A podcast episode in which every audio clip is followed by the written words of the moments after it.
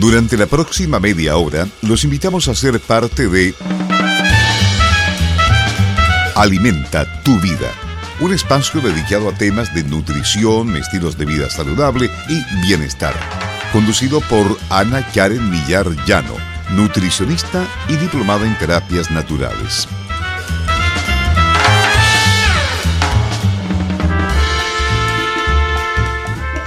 Excelentísima tarde, queridos auditores, bienvenidos a un nuevo capítulo de Alimenta tu vida. Soy Anita Millar, nutricionista, y el día de hoy me acompaña una maravillosa colega.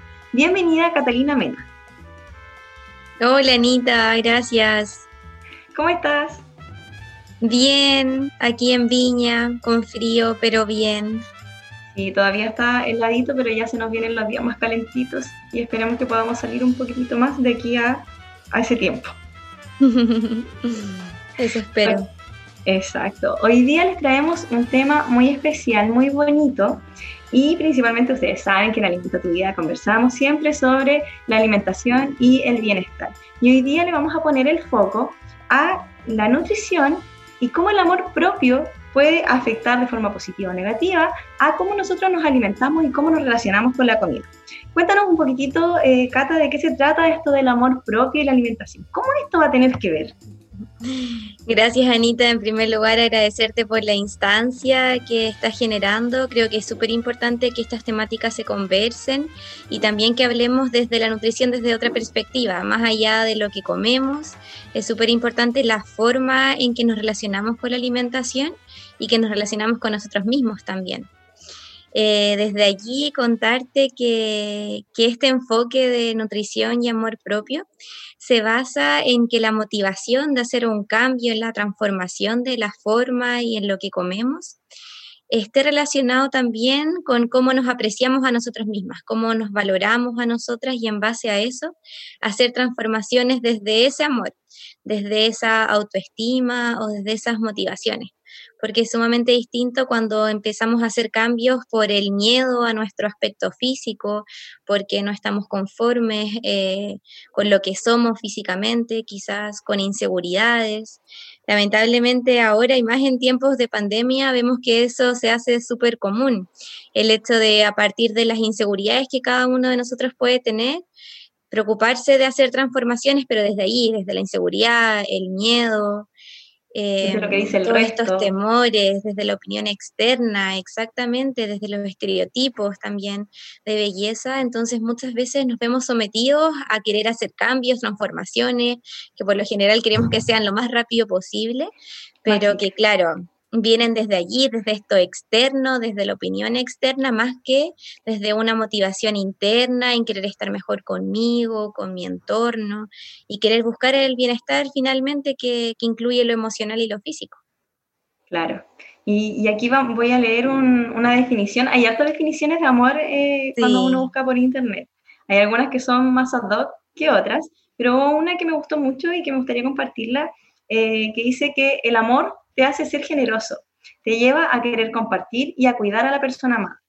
Ahora, no necesariamente esta persona tiene que ser una persona externa, sino que, eh, y, en general lo vemos así, pero eh, esta persona puede ser uno mismo y básicamente debemos ser nosotros mismos, porque nosotros nos tenemos que querer primero para poder eh, entregar amor al resto y cuidar al resto también. Totalmente, Anita. Finalmente, si es que nosotros no nos queremos a nosotras mismas, a nosotros mismos, difícilmente podemos establecer relaciones saludables con nuestro entorno. Y estas relaciones ya van a ser de cómo eh, nos vinculamos con otros y también en cómo nos alimentamos. Entonces, por eso es tan importante tener en cuenta de dónde viene esta motivación y este motor que va a generar la transformación en nuestra alimentación. Claro, y la invitación a usted en la casa que nos está escuchando es hacer esta transformación, como bien dice la Cata, a partir del amor propio, el amor interno, que este motor sea, eh, el motor de cambio sea el querer cambiar porque yo me quiero sentir mejor, porque yo quiero ser una mejor persona, quiero alimentarme, quiero nutrirme, no porque el resto me dice, oye, estás de tal forma, oye, estás mal así. Entonces, eh, quizás ahí también dejar un poco la crítica de lado y, y poder respetarse a uno y también al resto en, base a una aceptación y valoración de lo que somos. Claro, porque finalmente si nosotros pensamos cuando éramos niñas o niños, desde chicos nosotros sí nos queríamos, nos sentíamos muy capaces de hacer todo, de jugar, de subir un cerro, de subirnos a un árbol. Sentíamos ese amor propio y esas capacidades por superarnos, las diferentes adversidades, pero ¿qué es lo que ocurre? Que a medida que vamos creciendo, lamentablemente eh, puede ser la forma de crianza o el contexto sociocultural en que nos vamos desarrollando, que este amor propio y esta autopercepción de nosotras mismas, ya sea física o emocionalmente, va cambiando. Y vamos perdiendo esa conexión con nosotros mismos y también vamos perdiendo la confianza. Entonces, la invitación desde Nutrición y Amor Propio es hacer todo lo contrario, recuperar esa confianza, ese amor, esa conexión que nosotras teníamos, porque no es algo que, que nunca nos hemos amado, que nunca nos hemos sentido conectados con nosotras mismas, sino que es algo que estaba ahí inconscientemente en nosotras, solo que con el cambio, con el transcurso del tiempo, esto se fue perdiendo. Entonces, lo importante es pensar ahora, en mi realidad, en mi actualidad, ¿qué puedo hacer yo para estar mejor? dentro de este contexto, por ejemplo, ahora si hablamos en pandemia o en cuarentena, dentro de las posibilidades que tengo, ¿qué hago en mi día a día para alimentarme mejor, para sentirme mejor? Y siempre, como tú decías, Anita, basándonos en lo que cada uno quiere, en nuestras propias expectativas, más allá de lo que el mundo te exige. Exacto, lo bueno para unos no va a ser lo bueno para todos y cada persona quizás va a ir avanzando paso a paso según lo que a uno le resuene para poder generar este cambio, que este motor le vayamos echando cada vez más combustible, por decirlo así, y que, que sea, seamos capaces de movernos de nuestra zona de confort y decir, chuta, quizás me voy a intentar hacer algo distinto para ver si me siento mejor y tratar de ser más consciente también de nuestro cuerpo, de, de, lo que consumimos y cómo lo consumimos y cómo nos sentimos cuando lo consumimos. Exactamente y que también se relaciona mucho con cómo soy capaz de observarme. La autoobservación y considero que es una de las herramientas fundamentales para poder hacer un cambio en la alimentación, porque para poder modificar una conducta tenemos que primero saber cómo están esas conductas, cómo estoy comiendo, de qué estoy comiendo y desde allí, desde lo que observo recién puedo empezar a hacer una transformación, porque si no sé cómo me encuentro conmigo misma y con mi alimentación, difícilmente vamos a poder hacer modificaciones para estar mejor. Entonces yo creo que por ese lado lo primero es observarnos, identificar qué sentimos que está bien, qué nos gustaría mejorar y en base a eso ir construyendo. Exacto, fomentando el respeto por uno mismo y el cuidado por uno mismo y a partir de eso lo logramos eh, eh, básicamente con el autoconocimiento. O sea, solamente podemos respetar y podemos cuidar aquello que conocemos. Si no nos conocemos, va a ser difícil que sepamos lo que queremos realmente. Claro, totalmente de acuerdo. Súper. Quería, ¿hay algunos factores que condicionan la forma en que nosotros nos alimentamos o que nos relacionamos con la comida? ¿Cuáles son esos factores o condicionantes? La verdad es que sí, Anita. Hay muchísimos factores que condicionan la forma en que comemos y lo que comemos, pero uno de ellos es el factor sociocultural que tiene que ver con el significado de los alimentos eh, para todos según nuestra cultura, según nuestra crianza. Los alimentos van adquiriendo diferentes símbolos, significados y también tiene mucho que ver con este contexto sociocultural en donde están los cánones de belleza, los estereotipos, la publicidad también de las industrias alimentarias. Si nosotras pensamos por lo general, por ejemplo, afuera de un producto light, de un yogur o de cualquier eh, producto alimentario dietético, por lo general aparece una mujer flaca, eh, regia, entre comillas, en donde, mm, en donde siempre eh, lo que buscan es venderte que si tú comes ese producto vas a estar de cierta forma y que muchas veces esas imágenes están photoshopeadas o están alejadas de, de la realidad. Entonces tenemos por un lado todo lo sociocultural, que va a estar determinando también nuestra autopercepción de imagen corporal. También está lo psicológico, dentro de los cuales se puede identificar las emociones que nosotros vamos sintiendo, van afectando lo que vamos comiendo. Nosotros si, si lo pensamos en concreto, cuando estamos enojados o cuando tenemos pena o estamos estresados, podemos ver cambios en nuestra alimentación. Hay algunas personas que nos dan más ganas de comer, otras que con la angustia eh, nos cuesta más comer. Entonces ahí tenemos otro factor que también influye en la conducta alimentaria. El estrés, la ansiedad también forman parte importante. Y por otro lado tenemos todos los factores que son más biológicos, que se relacionan con los antecedentes familiares, con cómo es la regulación hormonal de cada persona, la regulación también entre hambre y saciedad, que eso va a ir dependiendo específicamente de, de cada uno de nosotros. Y también el tema de la crianza es fundamental. Yo creo que la crianza es todo en todos los aspectos de nuestra vida, pero sobre todo en alimentación. Cuánto nos expusieron a ciertos tipos de alimentos, cómo era el contexto en el que comíamos, también afecta directamente nuestra conducta alimentaria. Exactamente. Y ahí, bueno, antes de terminar el primer bloque, nosotros eh, como sociedad somos mucho de demostrar amor a través de la comida. Y, siempre vamos a, tenemos una, emociones positivas, emociones negativas, pero si nos juntamos con alguna persona, queremos demostrar amor a través de la alimentación. Ahora, ¿cuál va a ser la calidad de la alimentación para entregar este amor? Lo vamos a ver en el siguiente blog. Vamos a ir a la pausa musical.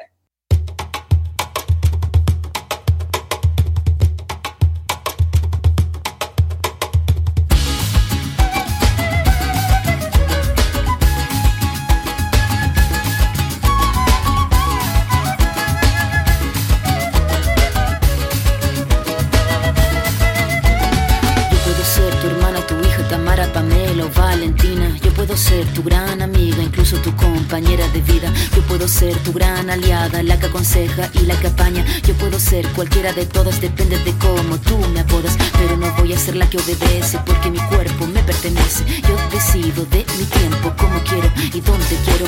Independiente yo nací, independiente decidí. Yo no camino detrás de ti, yo camino de la para ti. Tú no me vas a humillar, tú no me vas a gritar. Vas a someter, tú no me vas a golpear. Tú no me vas a denigrar, tú no me vas a obligar, tú no me vas a silenciar, tú no me vas a callar. No sumisa ni obediente, mujer fuerte, insurgente, independiente y valiente, romper la cadena de lo indiferente, no pasiva ni oprimida, mujer linda que das vida,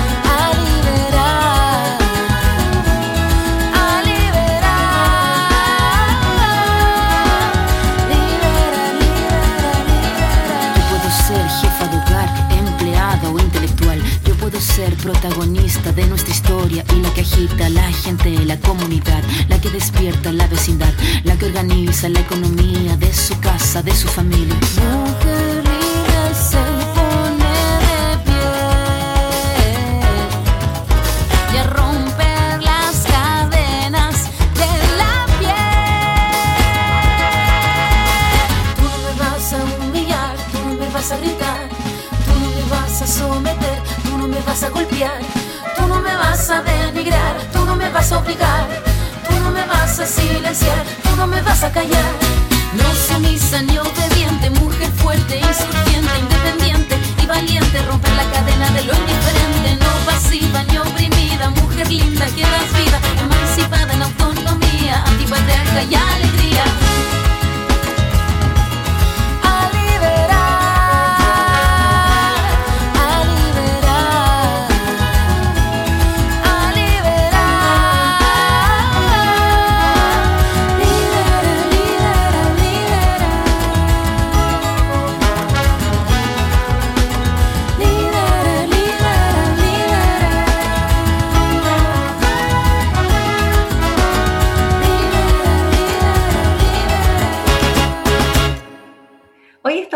Cata Mena, colega, y estamos hablando sobre nutrición y amor propio. Al final del primer bloque estábamos conversando sobre algunos eh, comportamientos que van influyendo en, cómo nos condiciona nuestra alimentación. Continuamos con este tema que estaba súper interesante. Ya, Anita, me parece muy buena idea. Yo creo que es importante que mencionemos que, claro, como estábamos contando, la crianza influye muchísimo en cómo tenemos la percepción de la alimentación y de ciertos alimentos también. Y esto se, relaciona mucho con las emociones. ¿Por qué? Porque muchas veces desde que somos niñas o niños, eh, cuando estábamos tristes, estábamos llorando o estábamos inquietos, preocupados por algo, ansiosos, muchas veces nuestros padres, eh, nuestras mamás o quien sea quien estaba a cargo de nosotros, eh, nos daban un dulce, por ejemplo. Como ya, Cata, quédate tranquila, tómate este helado y, y, se te va a pasar. O mira, cómete este chocolate y te vas a sentir mejor. Entonces, lógicamente, nosotros inconscientemente empezamos a relacionar ciertos alimentos con ciertas emociones. Entonces, ¿qué pasa ahora? Yo me siento feliz, quiero celebrar algo, o por el contrario, me siento triste, estoy angustiada y quiero salir de ese estado emocional, y al tiro pienso en un chocolate o en un helado o en algo que me remonte a esas emociones. Entonces, muy importante que nosotros prestemos atención cómo está esa relación entre el alimento y la emoción y también si es que tenemos hijos, sobrinos, hermanas, chicas también, prestemos atención a ese tipo de conductas porque finalmente van a tener una gran consecuencia eh, a nivel emocional y también de salud.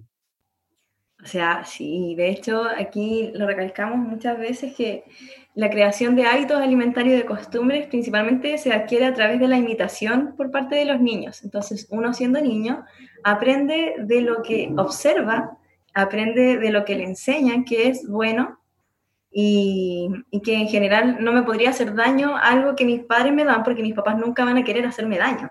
Entonces, todos estas, e, e, estos premios que se entregan o por el contrario castigos, también van a ir condicionando nuestra conducta frente a la alimentación cuando somos personas más adultas. Claro, totalmente. Y también ocurre mucho que ahora nosotros cuando estamos en situaciones de estrés ocupamos la alimentación como un método de regulación emocional. Y eso en cierta medida está bien por una parte disfrutar de la alimentación, de lo rico que es comer, de darse gustos, pero el problema está cuando se hace recurrente ocupar la alimentación como un método de regulación. Ahí es cuando tenemos que prestar atención, claro, porque muchas veces puede ser que sentimos que es hambre, pero realmente estamos ansiosos o tenemos alguna emoción de base que nos está haciendo comer emocionalmente.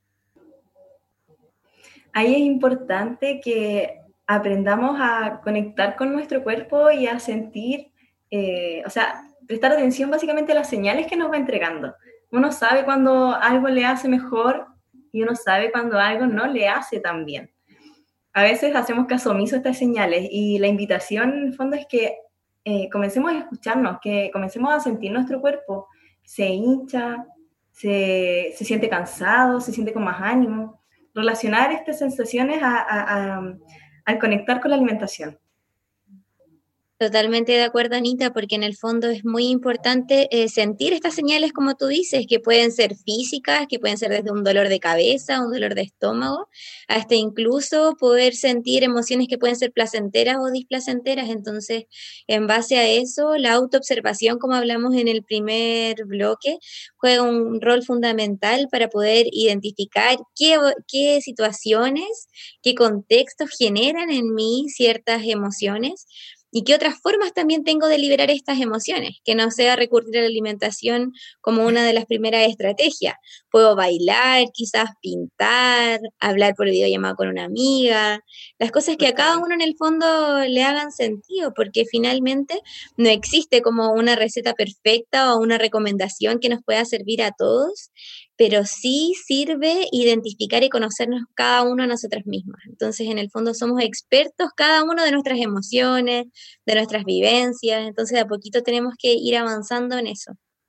Exactamente, y, quizás dejar de lado un poco el definir el éxito como bajar de peso rápido, perder peso, que es como el, el, enfoque que, que, le da la mayoría de las personas, por los mismos condicionamientos que se nos ha entregado de forma social y a través de los medios masivos de comunicación principalmente. Entonces, eh, que deje de ser esto la forma exitosa de, sentirse como, oh, estoy más flaca, bajé de peso, porque ese peso, a veces cuando dejamos de comer y muchas personas que hacen dietas restrictivas, por favor, usted en casa no lo haga, usted ya sabe, eh, pero se genera esta, este, este círculo vicioso de que no como por, por una dieta restrictiva, bajo de peso después vuelvo a comer, vuelvo a subir el peso y, vuelvo de nuevo a este círculo que no me hace sentir bien, que no me hace bien, que yo no, no, considero que, está dentro de, lo que me generaría un bienestar. Mm, sí, y además que muchas veces este bajar de peso, como tú dices, se relaciona inconscientemente con el éxito o con creer que voy a estar más feliz cuando baje de peso o que me voy a sentir más segura o que me voy a amar más en el momento que baje de peso. Y finalmente tenemos que entender que este bienestar, que este amor propio debe estar en nosotros, cual sea nuestra condición y no creer que cuando logremos cierta meta vamos a, a lograr también cierta aceptación o cierto bienestar estar emocional. Entonces es muy importante que, que no confundamos porque muchas veces detrás de esas ganas desesperadas por bajar de peso rápido, lo que finalmente estamos buscando es amor, aprobación quizás, aceptación. Entonces poner comprensión también, empatía. Entonces poner mucha atención a qué es, cuál es mi motor realmente. Por eso lo conversamos así desde el principio con el amor propio, porque si finalmente mi motor es querer estar mejor conmigo misma, sea bajar, subir de peso, hacer más deporte, el objetivo que yo me proponga, eh, va a venir desde, desde una raíz más positiva y que me va a hacer sentir mejor conmigo misma también. Claro, ese motor de cambio realmente va a querer ser un cambio, un cambio real, un cambio perduradero, un cambio que, que me haga sentir bien. Claro, y disfrutarlo también, porque la idea es disfrutar de todos los procesos de, transformación y pasarlo bien. O sea, por ejemplo, si quiero empezar a comer mejor, disfrutar de la comida que estoy alimentándome, disfrutar de lo que estoy haciendo, pero no estar sufriendo en, cada momento de, esta etapa. Claro, y, en ese sentido también eh, enfocándonos un poco en la alimentación, es importante que cuando actuamos desde nuestro amor propio, del yo querer estar bien, para que también mi entorno se encuentre bien y en armonía. Lo que pasa con muchas mujeres, sobre todo eh, madres de familia, eh, que tienen que hacer un montón de cosas. Eh, ¿Cómo nos vamos a relacionar realmente con la alimentación? Y, y, será realmente bueno para mí, por ejemplo, consumir productos ultraprocesados? Si yo estoy cambiando desde el motor del amor, Posiblemente cuando quieras cambiar desde, desde tu amor propio, vas a comenzar a, preferir alimentos reales. Exactamente, Anita. Sí, y desde ahí siempre preferir todo lo natural por sobre lo ultraprocesado. Si nosotros pensamos en cómo era la alimentación antes de nuestros antepasados, de nuestros abuelos incluso, eh, vamos a, observar las grandes diferencias que no existían estos productos, porque muchas veces ya dejan de ser alimentos y son productos de la industria alimentaria, en donde por lo general tienen muchos aditivos, muchos colorantes, preservantes y finalmente pocos nutrientes que eso es lo que nosotros tenemos que optimizar. Entonces, desde allí la invitación es a comer frutas, verduras, legumbres, todos aquellos cereales que nos van a estar aportando, eh, cereales, frutas o, proteínas, cual sea, cual sea el grupo alimentario, pero que nos van a estar aportando nutrientes finalmente, vitaminas, minerales, carbohidratos, grasas, pero siempre desde un origen natural. Exactamente. Y también es importante dentro del el bienestar, el poder generar el descanso adecuado a nuestro cuerpo a través del sueño. O sea, el descanso va a ser fundamental para que nuestra máquina, digamos, eh, descanse y tenga sus tiempos para eh, procesar, ¿cierto? Y después apagarse, para el otro día ya tener nuevamente la energía necesaria para continuar el día a día y volver a trabajar desde nuestro amor propio. Exacto, tener una rutina del sueño y también tener una estructura durante el día que sea amable conmigo misma. Muchas veces, y más en contexto de pandemia, a veces estamos saturadas, llenas de cargas y, y cosas que hacer, pero qué importante es dedicarnos un tiempo de parar, de respirar y de preocuparnos en el día a día, qué estoy haciendo hoy día por mí. ¿Qué voy a hacer para estar mejor? Quizás me voy a regalar un espacio, voy a disfrutar de algún alimento que me guste y que sea natural, que sea sano, o millones de opciones. Puedo dedicar un tiempo para hacer deporte, quizás para meditar. Cocinar algo rico, que sea saludable. Eso, cocinar en familia algo rico, qué, qué instancia más, más, más enriquecedora en todos los sentidos. Entonces, poner el foco desde allí. ¿Qué hago para estar mejor, para fortalecer mi bienestar y cómo la alimentación juega un papel fundamental en este bienestar? Claro, la alimentación, recordemos que eh, a nivel de, nutrición, nuestro cuerpo sabiamente va a sacar de los alimentos que consumamos lo que realmente le sirva y a partir de eso va a hacer sus funciones de la mejor o no mejor manera, dependiendo de la calidad de nuestra alimentación. Entonces, cuidar qué es lo que ingresa a mi cuerpo, porque lo que ingresa a mi cuerpo va a ser lo que mi cuerpo va a utilizar para generar energía, para yo sentirme de cierta forma y que idealmente sea eh, algo positivo. Totalmente, y el contexto también es la forma en que hago esa alimentación o ese tiempo de comida si es que estoy compartiendo con mi familia, si es que estoy disfrutando eh, conmigo misma, sino con la alimentación, si es que estoy disfrutando los sabores, el olor, todo el contexto que hay ahí, o si más bien estoy pendiente del celular o estoy trabajando y estoy picoteando algo, porque todas esas cosas también hacen la diferencia, o por ejemplo estar discutiendo o hablando un tema desagradable que no me siento cómoda al momento de la alimentación, también va a influir en cómo me siento después de comer qué tan satisfecha estoy después de comer también. Entonces, todos esos factores de qué y cuál es la forma en la que me estoy alimentando también los debemos tomar en cuenta.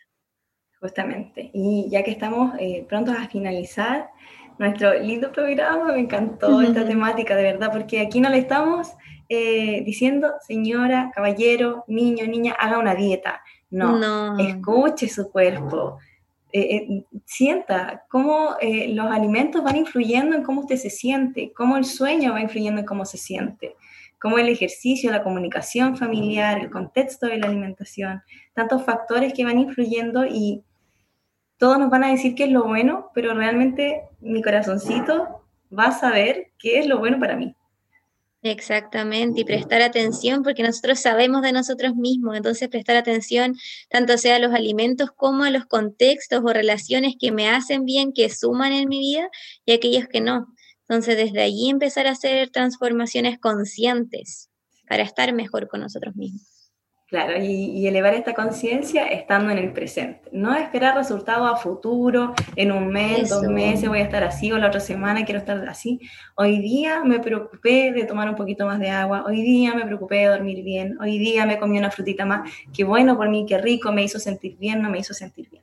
Así que, eh, ¿algún tips o última recomendación que nos quieras entregar? La última recomendación, Anita, es recordar que nosotras sí teníamos esa conexión con nosotras mismas cuando éramos pequeños, sí sentíamos ese amor y es que estamos a tiempo. Nunca es tarde, independiente de la edad que tengamos, nunca es tarde para empezar a ponernos de prioridad, sobre todo a nosotras como mujeres, a veces nos cuesta pensar en nosotras primero y creo que la invitación es esa, a observar nuestra realidad y desde allí empezar a ver qué es lo que quiero transformar y qué quiero mejorar en mi vida y que sintamos que realmente somos capaces de hacer estos cambios y todos los que nos propongamos. Y siempre va a ser mejor si es que viene desde el amor propio y desde este valorarnos. Qué maravilloso. Querida, cuéntame, cuéntales a las personas cuáles son tus redes sociales, dónde trabajas y eh, vamos a ir despidiendo este maravilloso y lindo programa. Gracias, Anita. Bueno, me pueden encontrar en Instagram en arroba nutri.amorpropio estoy haciendo atenciones personalizadas eh, online y también estoy con un ciclo de talleres de nutrición y amor propio. Comenzamos hace un par de semanas y ahora tenemos el segundo taller el 29 de agosto, que lo vamos a estar haciendo en conjunto con una psicóloga, así que ahí todas y todos invitados los que les interesa el tema a participar pueden escribirme en Instagram o si no también en la página www.nutrición propio. Maravilloso. Sí, sí, que ahí cualquier cosa feliz de, de escucharlos, compartir y si se quieren sumar a los talleres también. Genial. Con esto vamos finalizando el programa de hoy. Muchas gracias, Cata, por tu maravillosa y valiosa información. De verdad te agradezco mucho que, que quisieras participar en el programa. Muchas gracias a ti, Anita. Por mi parte me despido, saben que me pueden encontrar en Instagram como arroba alimento.tuvida, en Facebook como nutri.alimentotuvida y todas las dudas, ganas de saber un poquitito más, nos pueden preguntar directamente en nuestras redes sociales. Un abrazo gigante, que tenga un maravilloso sábado, abraza a su familia, dígase a usted mismo frente al espejo que se quiere mucho, que es lo mejor, que no hay nada más sabroso que usted en la casa. Y póngale bueno a la buena alimentación, alimentos naturales y una vida plena. Con esto nos vemos la próxima semana en Alimenta tu vida. Chao, chao.